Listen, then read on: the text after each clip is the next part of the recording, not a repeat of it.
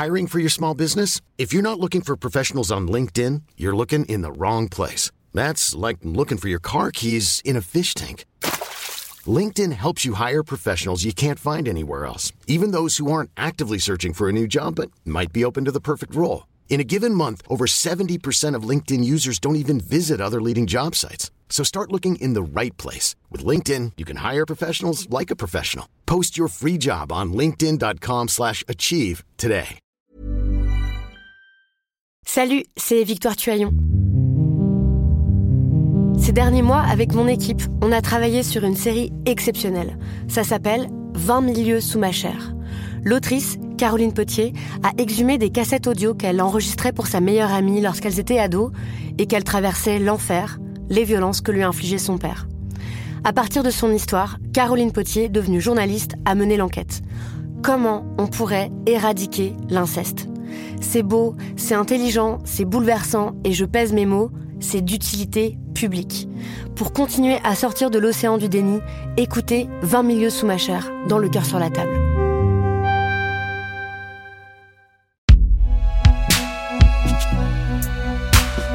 Une production Binge Audio, évidemment. Moi, je faisais donc pas trop de télé. Hein. À l'époque, je fais deux, trois petites bidouilles et tout. Et puis, en fait, j'avais fait un livre qui s'appelait La Mafia des cités en 2006.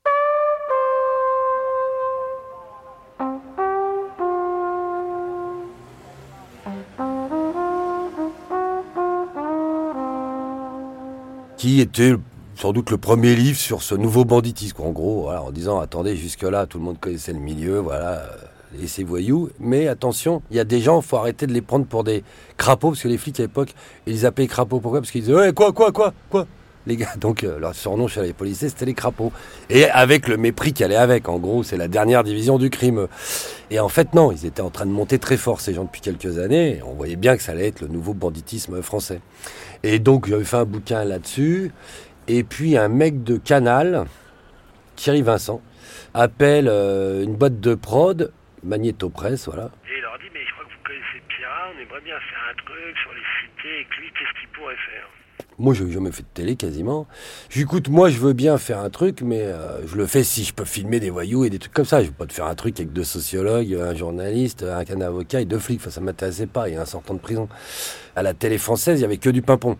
Alors, TF1, M6, c'était euh, euh, embarqué avec la BAC, euh, embarqué avec les 16 de machin, avec l'anti-gang, avec truc mais Enfin, ça passe toujours. Hein. Ça fait euh, 20 ans que toutes les semaines, il y a du pimpon à la télé, avec tous les flics de France, etc.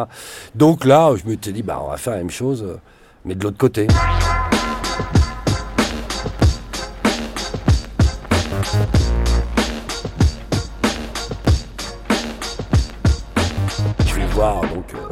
Plein de gens, hein, parce qu'avant d'en avoir qui acceptaient, euh, dire que j'ai fait la tournée des popotes, mais dans toute la France, hein, j'en ai vu des mecs. Évidemment, on n'arrive pas au doigt mouillé en disant euh, Bonjour les gars, qui fait du trafic de stupes J'aimerais l'accompagner avec ma petite caméra? Donc, je me suis fait insulter copieusement, non mais viré par les trois quarts, qui ont été débiles ou quoi. Et puis, à force de persuasion, il y a toujours un ou deux mecs un peu plus fondus pour vous emmener. Alors, ils n'ont aucune raison d'accepter, on est bien d'accord. Donc, ils le font soit à l'amitié, je devrais pas le dire, hein, c'est anti-déontologique, mais il y a des gens que je connais euh, bien. C'est pas eux qui vont le faire. Mais ils vont me dire, je vais te trouver le mec, et le mec le fera pour moi. Et je t'offre le. Je te fais la passe, en gros. Souvent, je rends service. On va le dire comment ça fonctionne. Souvent, je vais rendre service. Je vais pas rendre service à transporter un 4 kilos de coke dans une valise euh, du Pérou à, à Charles de Gaulle, hein, je vous rassure. Je vais trouver un stage à la fille. Le mec va m'appeler me dire Jérôme, mon fils, il aimerait faire une école de journalisme. Est-ce que tu peux lui trouver ou un stage de troisième? Bon, c'est des mecs qui ont pas ces relais-là dans la vie civile souvent. Donc, je vais me démener pour eux. Ça peut être ça, ça peut être n'importe quoi. Et voilà, donc les types sont généralement reconnaissants. Moi, je demande rien. Et puis peut-être un an après, on discute, t'es sur quoi? Bah écoute, putain, j'essaye de travailler là-dessus. Euh, le mec va rien vous dire. Qu'un jour après, il va dire, tiens, on peut se voir. Écoute, j'ai repensé à ton truc. Il se trouve que j'ai un bon copain qui, justement, fait ça. Évidemment, il n'est pas trop d'accord, mais je me suis engagé pour toi. Ça veut dire que vous demandez beaucoup aux gens. hein. C'est eux qui prennent la responsabilité. Si ça merde, moi, ils vont pas me tirer dessus. hein, les trois quarts. Ils vont aller tirer sur le mec qui m'a introduit, en revanche.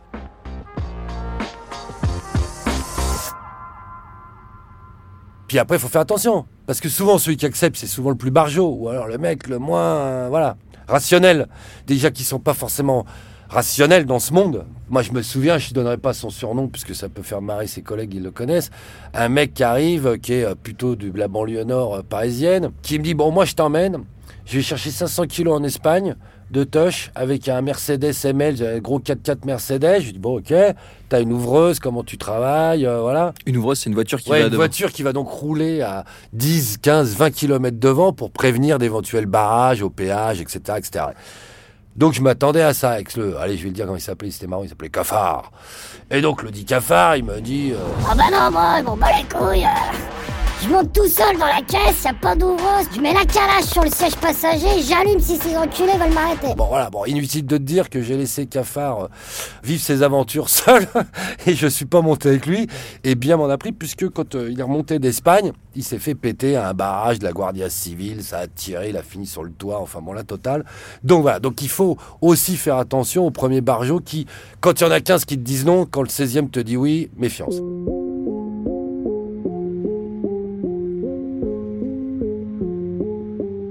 Je cherchais des go-fasters, je cherchais tout. Des armes, des go-fasters, des... euh, Et coup de chance, au lieu de ramener un truc, parce qu'à l'époque, il faut se remettre dans le contexte, il n'y avait aucun doc, euh, vraiment, on n'a jamais vu du côté des voyous, euh, voilà, un film. Et puis c'était réputé un film enfin je veux dire, il n'y a aucune raison que ces gens...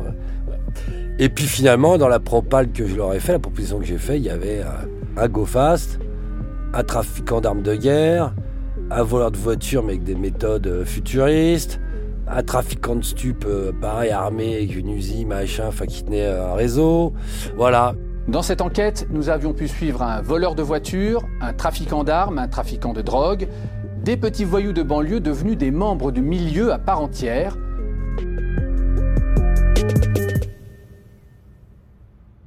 Après, euh, moi aussi, il faut que je fasse attention à la police quand je fais ça pour pas leur ramener.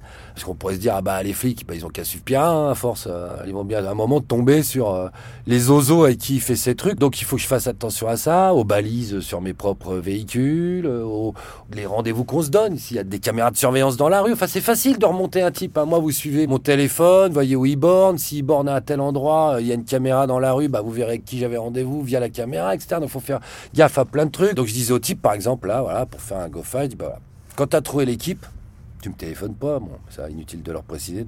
On va définir ensemble d'un endroit dans Paris, d'un poteau par exemple. Le poteau qui est à l'angle de telle rue et telle rue. Sur ce poteau, on va se mettre des autocollants de couleur.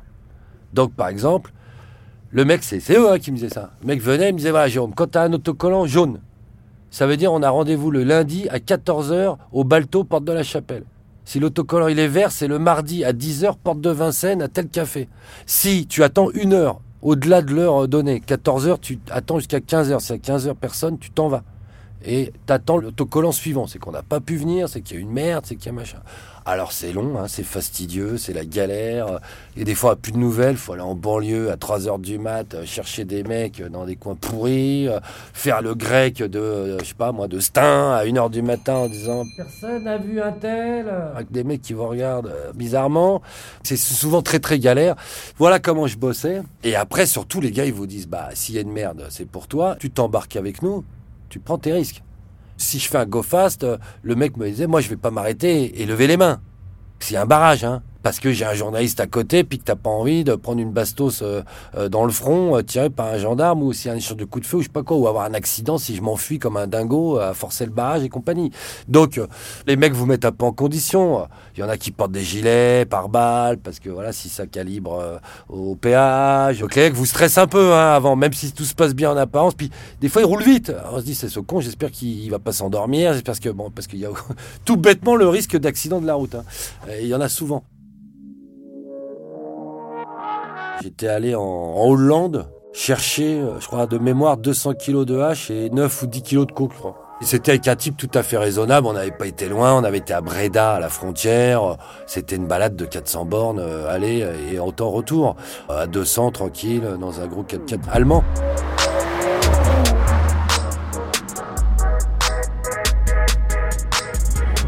J'ai mis 150 kg de shit et on a 9 kg de coke.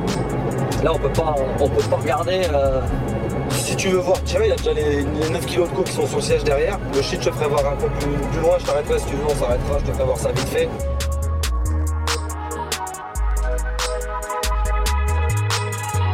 J'ai pas peur parce que je suis pris dans le truc. Sur le moment, euh, et j'ai tellement envie de rapporter cette séquence que elle me paraît presque irréelle. Avant, je réfléchis, hein, j'essaye d'avoir une lettre d'avocat dans une poche. Euh, je me souviens quand je faisais des trucs de Canal au début, voilà, pour le GoFast, je me souviens les mecs qui m'avaient donné chez Canal une lettre d'un avocat euh, de chez eux en disant si jamais il y a une merde, essaye de téléphoner à ce type pour dire que t'es journaliste, euh, prends une carte de presse, prends. Ah, Ça dépend des pays où vous allez. En France, en Union Européenne, peut vous arriver des galères. Ça va peut-être énerver un magistrat, un procureur, va peut-être vous mettre au trou, hein, deux mois. Moi, il y en a qui me l'ont dit. Ils m'ont dit, je rigolé sur le GoFast, là, retour de Breda, tu veux faire le malin, tu veux faire le trafiquant, tu vas aller au trou avec eux, comme ça, même deux, trois mois, tu vas pouvoir faire le trafiquant jusqu'au bout et puis faire de l'immersion. Bon, de bonne guerre. Hein. Après, des pays où il vaut mieux éviter, voilà. Après, dans l'Union Européenne, euh, c'est que ça va pas faire plaisir aux magistrats, mais il y aura moyen peut-être de s'extirper de cette galère.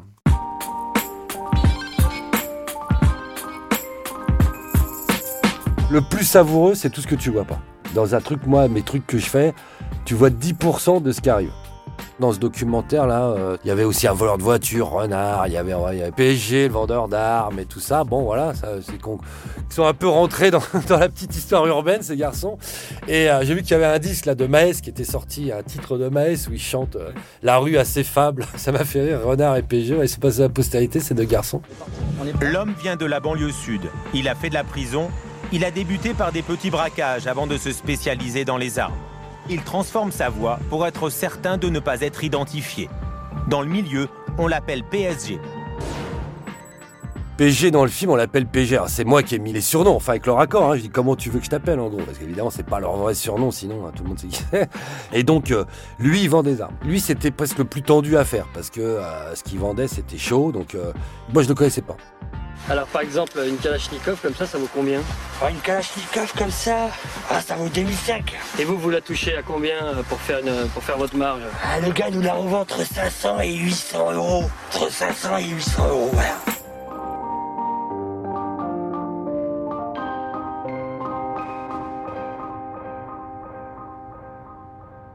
C'est un pote à moi qui me dit euh, écoute, je connais un mec qui vend des calibres, il va les chercher en Belgique, dans la région de Mons, il achète ça à des Albanais. Ce copain me dit c'est bon, il a ramené un lot, et t'as de la chance, il doit vendre une partie de ses armes à des mecs, et donc à cette occasion-là, tu vas pouvoir filmer parce que sinon, pourquoi? Parce qu'il les enterre en forêt, dans des caches secrètes, et donc il va pas déterrer les trucs pour moi, euh, etc. Ça l'emmerde. Donc il dit faut que tu viennes tel jour parce qu'il va déterrer une partie de son lot qui va revendre. Le mec était bien barré, sympa, hein, franchement, sympa. C'est que tu regardes les gars. Bon, d'ailleurs, tu le vois dans le film qu'il a pas l'air. euh, il parle comme ça, machin, il est plutôt marrant le mec. C'est lui qui déguise sa voix, c'est-à-dire qu'il est malin. Je lui dis bon, t'inquiète pas, je vais changer ta voix. euh, Après, euh, voilà. Et il me dit non, non, je préfère la changer moi-même parce que là, tes rushs, le temps que tu rentres chez toi, tu vas les avoir sur toi. Soit tu te fais arrêter, soit t'as un accident, soit t'as n'importe quoi. Il y aura ma voix sur ton truc. Donc, je vais la changer. Donc, il prend comme ça, il explique le voix. Ça craint pas comme ça là de tirer à l'arme de guerre euh, Bah, on va tirer dans en cette, France, dans une forêt on va tirer dans cette direction. Il y a des sangliers qui passent ici. Ça craint pas, ça craint pas. On est parti.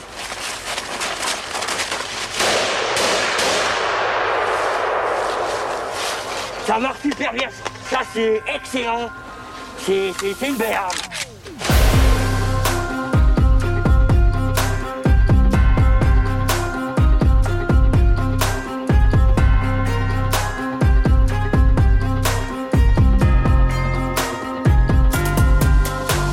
Monde a cru qu'il parlait comme ça, ça le pire. Les mecs me disaient, oh, il y, a une voix bizarre, le gars. Bah, tu vois bien qu'elle est transformée quand même. Et, euh, donc ce garçon me dit, euh, ah, je vais te faire une démo d'explosifs parce qu'il va vendre des pains d'explos. Euh, du Semtex, du C4, c'est des explosifs qui viennent d'ex-Yougoslavie, des explosifs militaires. C'est pain, c'est gros comme un téléphone portable, hein, le, pain de 200 grammes. Enfin, on dirait une mode de beurre, quoi, le truc. Et ça sert à faire péter ou les fourgons ou n'importe quoi. Enfin, voilà. Donc le mec, le dimanche matin, il me dit, cette fois, on va faire péter. euh, Ah, ils avaient ramené une plaque d'égout pour euh, faire comme un blindage de camion ou une porte de dab.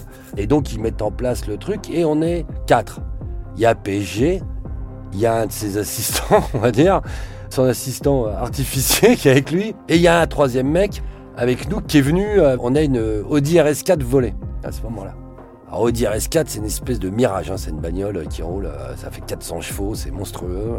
Bon, celle-là, évidemment, est volée, hein, donc euh, quand on monte dans les voitures, tu remettes des gants, tu mets une casquette parce que euh, il y a la vidéosurveillance, il y a les péages à passer, tu mets des gants, tu touches à rien dans la bagnole, parce qu'elle est volée si on doit l'abandonner, évite qu'il y ait ton ADN, etc. Donc on arrive sur le lieu euh, de la démo euh, pyrotechnique, il nous dépose et il va la garer sur un parking d'un golf. Il dit parce que là-bas, euh, une RS4 sur un golf un dimanche, voilà, si on la laisse au bord de la route dans la forêt, les gendarmes vont s'arrêter. Donc il va les mettre là-bas. Mais il y a un kilomètre, puis il revient à pied. Et quand il revient, il me dit, je vois bien qu'il tape comme ça ses poches avec ses mains. Putain, il n'y a plus les clés. Il a un survêt. Et il me dit, Putain, la poche de mon survêt, il trouvée. J'ai paumé les clés. Ah, je lui dis, bah mec, euh, trouve-les avant qu'il fasse péter tout le bordel, parce que là, on, on est à pied. Enfin, ils vont te demander d'aller chercher la voiture au moment où ça a pété, enfin, etc. Le mec angoissé refait le trajet, revient euh, 20 minutes après, ils ont toujours pas fini. Il me dit, Putain, il s'est pas retrouvé. bah ouais, c'est l'hiver, c'est plein de feuilles mortes, euh, il a plu, enfin bon, impossible de retrouver les clés de la bagnole. Donc on le dit au mec, j'ai cru qu'ils allaient le fumer, mais vraiment, ils étaient un peu énervés. Bah, il dit, bah ouais, parce que comment on va faire là maintenant pour repartir? Donc je lui dis, bah va voler une voiture. Avant qu'on fasse la démo, faut que tu ailles voler une voiture. Donc, le mec il dit, mais où Je suis en pleine forêt. Bah tu te démerdes, fais du stop, tu vas tirer une caisse, puis tu reviens. Donc, le mec, on l'attend. À nous, obligé d'attendre. On va pas faire péter le truc que euh, ça va s'entendre à 20 bornes à la ronde. On va se prendre direct euh, la cavalerie. Donc on attend, on attend dans le bois. Mais on attend. En plus, on attend. On a de l'explosif, du bordel. Enfin, ça arrange personne cette histoire. Ce con revient au bout d'une heure. Il avait volé une. euh, alors les gens ont un peu oublié une AX. Une AX, c'est une deux chevaux. Il faut savoir, c'est un moteur de deux chevaux. Ah, les vieilles deux chevaux avec une petite carrosserie. Truc des années 80, une poubelle là-bas, une poubelle. Il l'avait démarré avec les fils et tout, et elle calait tout le temps. Il vient et dit J'ai trouvé que ça. Ah ouais, le truc, putain, mec, tu te fous de nous. On est passé de la RS4 à, à la AX, surréaliste. On fait cette démo, les mecs me font la démo, euh, l'explosif. Donc on a mis du scotch, on a mis les- le détonateur ici que je t'ai fait voir avec les deux fils. On va reculer pour faire péter le truc. Allez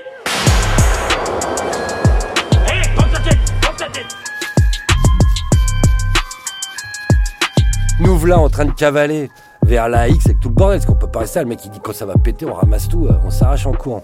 Donc, on prend tout notre bordel, on court à la bagnole, on monte dans la AX, mais vraiment, hein, c'était de ce niveau-là. Et les mecs disent, il faut aller brûler la RS4, qui est sur le parking. Il est 16h, hein, un parking d'un golf. Je dis, putain, les mecs, quand même. euh, Donc, on va d'abord dans une station-service, faut aller acheter de l'essence, des chiffons.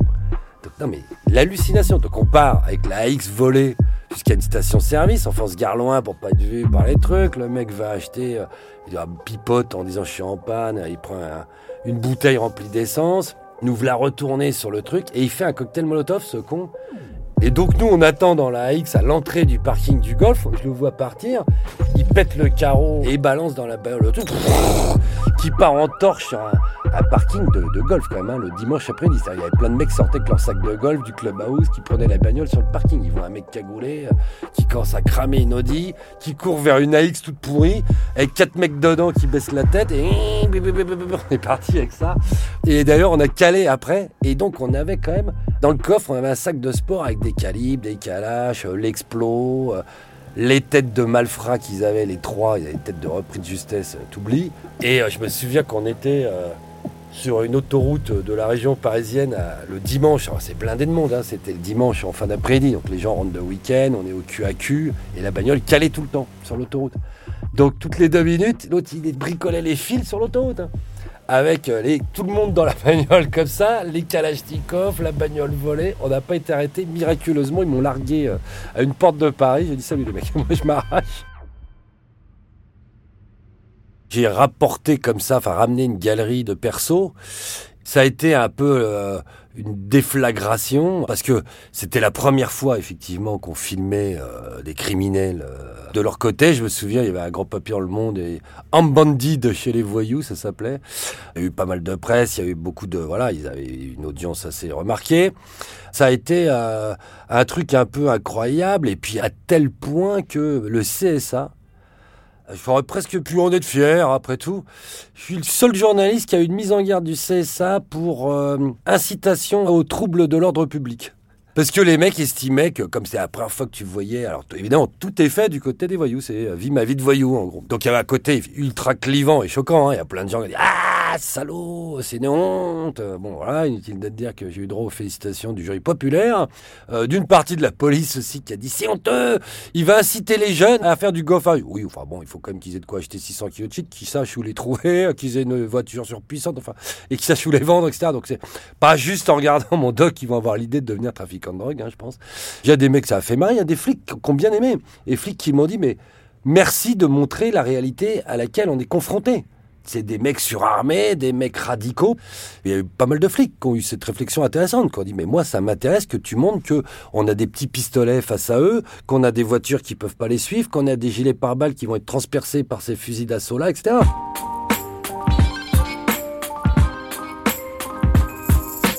Comme c'est du journalisme un peu radical, enfin un peu spé, un peu ovniesque, forcément ça soulève euh, mille questions.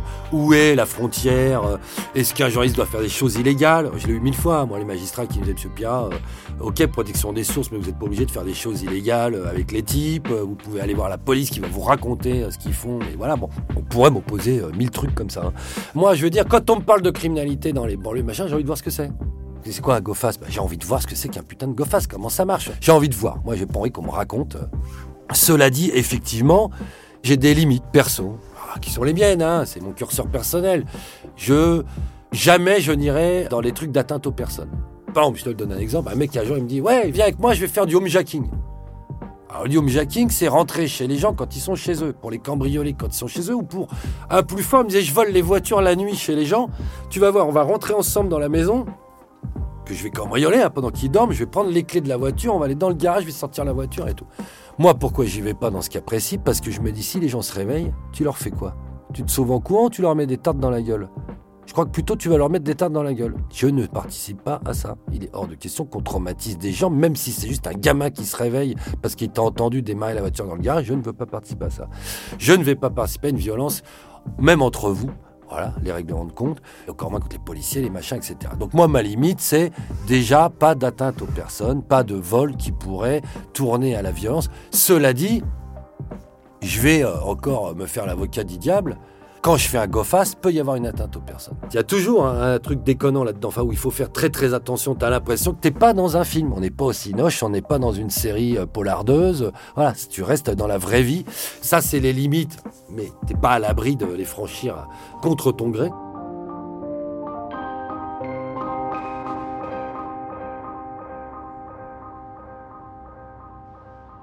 Moi, je donne la parole, j'essaye de comprendre. Maintenant, j'évite que les mecs fassent les marioles. Je coupe quand ils font les marioles, je les reprends quand ils font les marioles. C'est pas l'intérêt. Moi, je suis pas là pour que voilà, tu te fasses mousser, etc. Tu vois, on avait fait avec Toen, euh, Sébastien Toen sur Canal, un truc qui s'appelait Marseille Gangster. Bah, on peut avoir la prétention et en tout cas la fierté d'être un des rares où quand les choufs parlent, t'as plus de pitié et de te dire que c'est vraiment un monde de merde que quand tu les vois sur d'autres chaînes en train de faire euh, on est des chauds, on est des durs, euh, le trafic, machin. Non, nous, le chouf, quand il parle, il dit j'ai peur. J'ai 16 ans, j'ai peur, je gagne que dalle, j'ai pas envie de me faire tuer, c'est un truc de merde. Personne te fait rêver avec ça. Parce que c'est ça, ça ne fait pas rêver. Dès l'instant où tu parles de ces sujets-là, tu vas susciter euh, le dégoût de certains, l'appétit et l'envie d'autres, etc., etc.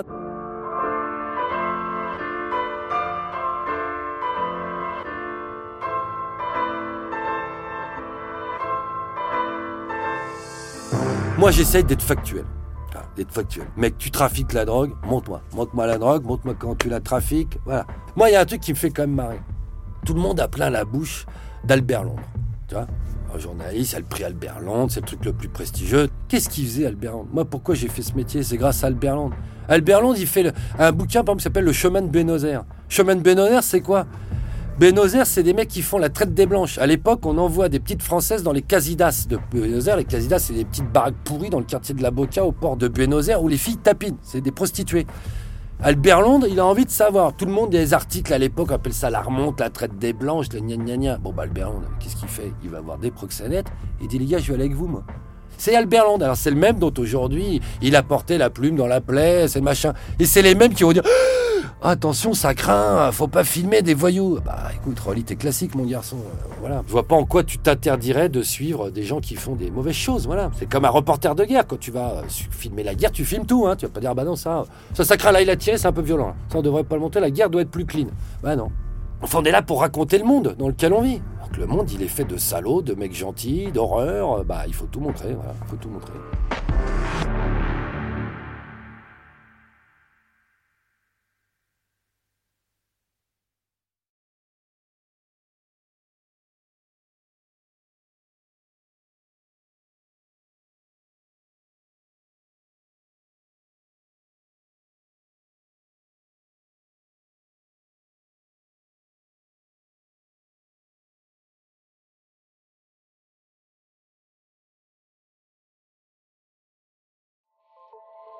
Salut, c'est Sinamir du podcast L'Affaire. En 2016, je suis monté sur un bateau de sauvetage en Méditerranée et ce que j'y ai vu n'a pas changé. En tout, depuis 10 ans, on compte même près de 30 000 morts sur cette mer. Alors, dans le naufrage, notre nouvelle enquête, j'ai voulu raconter un cas concret. Comment 130 personnes sont mortes en 2021 à la frontière de l'Europe, malgré des dizaines d'appels de détresse. Qui n'a pas pu les sauver et pourquoi? Qui étaient ces disparus? Et surtout, comment on en est arrivé à ne plus parler de 130 personnes qui meurent le même jour sur un bateau au milieu de la Méditerranée? Le naufrage, c'est la nouvelle série du podcast L'affaire de Paradiso Média. Une enquête que vous pouvez retrouver gratuitement chaque semaine à partir du 27 mars 2024 sur toutes les applications de podcast.